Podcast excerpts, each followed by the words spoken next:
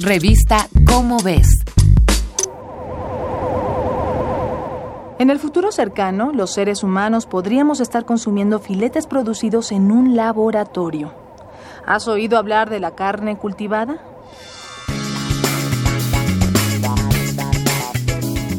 En 2013, la comunidad científica y el consumidor informado tragaron saliva. Este fue el año en que el profesor Mark Post de la Universidad de Maastricht presentó algo nunca antes visto en la historia de la humanidad. Era la primera degustación pública de una hamburguesa preparada con carne producida en un laboratorio, también conocida como carne cultivada.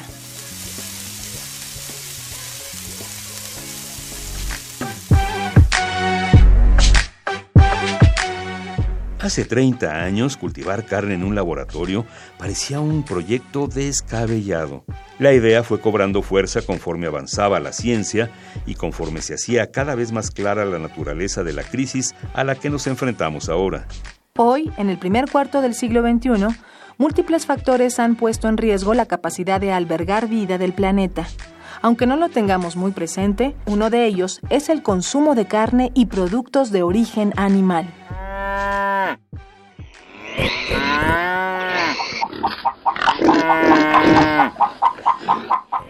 Joseph Poor y Thomas Nemeshek de la Universidad de Oxford cuantificaron en 2018 el impacto ecológico de lo que comemos. Sus conclusiones fueron contundentes. La carne es el elemento menos sustentable de nuestra dieta.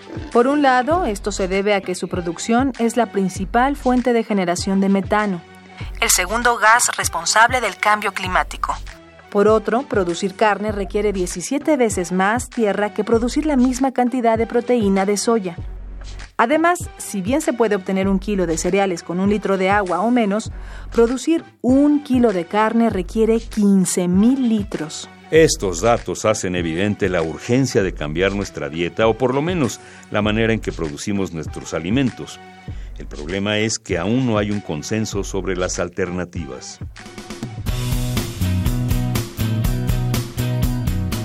La mayor parte de los seres humanos somos eminentemente carnívoros. En esto influyen los gustos y hábitos de nuestra cultura, pero también es verdad que nuestro cuerpo necesita una combinación de 20 aminoácidos esenciales. De ellos, 8 deben hallarse en las proteínas con las que nos alimentamos, y el modo más fácil de obtenerlas es consumiendo carne o huevos. Si dejáramos de comer carne, encontrar estos 8 aminoácidos sería más difícil, aunque no imposible.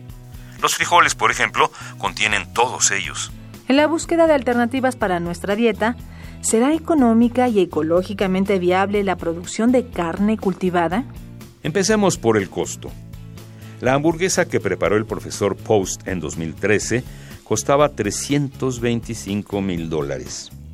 Hoy se ha conseguido bajar su costo a los mil dólares por kilo, un precio incluso menor que el de la carne japonesa tipo Kobe. En cuanto al impacto ambiental, aunque se reducirían las emisiones de metano, se estima que la industria de la carne cultivada podría producir incluso más dióxido de carbono que la producción pecuaria.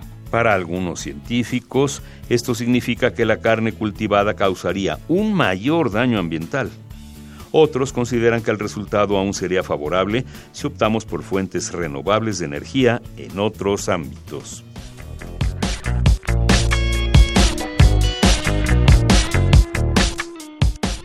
Esta fue una coproducción de Radio UNAM y la Dirección General de Divulgación de la Ciencia de la UNAM, basada en el artículo La carne cultivada, de Agustín López Munguía. Si te interesa conocer más sobre la carne cultivada, consulta la revista ¿Cómo ves? La publicación mensual de divulgación científica de la UNAM.